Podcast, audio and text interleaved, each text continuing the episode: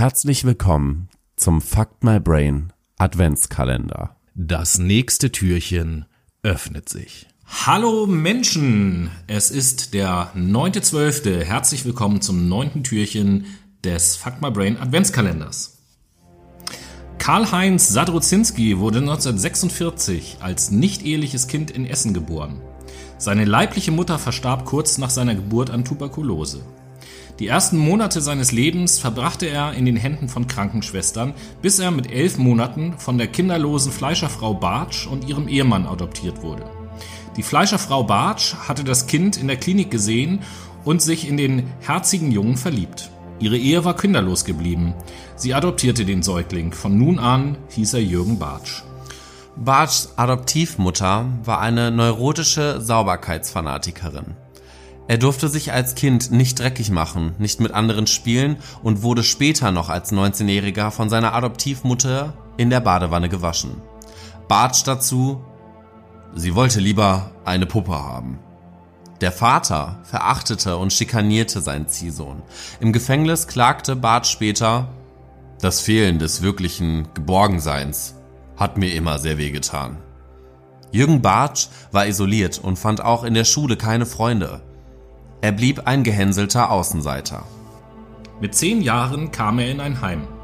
Zum ersten Mal in seinem Leben fühlte er sich wohl, doch seine Eltern waren der Ansicht, dort ginge es zu leger zu. Sie steckten ihn daraufhin in ein katholisches Internat. Hier herrschten Zucht und Ordnung. Besonders streng ahndet man homosexuellen Kontakte unter den Zöglingen. Bartsch, der mit acht Jahren sein erstes homosexuelles Erlebnis hatte, musste nun mit der von ihm selbst als abartig empfundenen Sexualität fertig werden, was ihm nie gelang. Am 8. Mai 1966 ging Bartsch auf eine Kirmes nach Essen-Schonnebeck. Dort sprach er den elfjährigen Manfred Grasmann an. Unter dem Vorwand, einen Schatz zu suchen, lockte er ihn in einen alten Luftschutzbunker. Dort angekommen, zwang er ihn, sich auszuziehen. Bartsch nahm sexuelle Handlungen an seinen Opfern vor und erschlug ihn danach.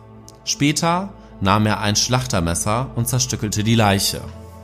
An Sonnabend, dem 18. Juni 1966, streifte Bartsch auf der Suche nach einem neuen Opfer durch Wuppertal-Elbersfeld. Er fand es in Peter Frese. Bartsch brachte ihn zu dem Luftschutzbunker, wo er ihn mit Schlägen und Fußtritten dazu zwang, sich zu entkleiden. Er fesselte Frese und kündigte ihm an, er werde ihn töten. Danach verließ er den Bunker. Frese konnte sich von den Fesseln befreien und entkam. Eine Sonderkommission der Mordkommission Essen untersuchte daraufhin den Bunker. In dem alten Luftschutzbunker fand man die Überreste von vier Kinderleichen. Es waren der zwölfjährige Ulrich Karl Weiß, der 13-jährige Rudolf Fuchs, der achtjährige Klaus Jung und der elfjährige Manfred Grasmann. Die Suche nach dem Mörder begann. Bartsch konnte durch Hinweise aus der Bevölkerung verhaftet werden. Er wurde am 15.12.1967 in erster Instanz vom Landgericht Wuppertal zu einer lebenslänglichen Zuchthausstrafe verurteilt. Gerichtliche Gutachten hatten ihn für zurechnungsfähig erklärt.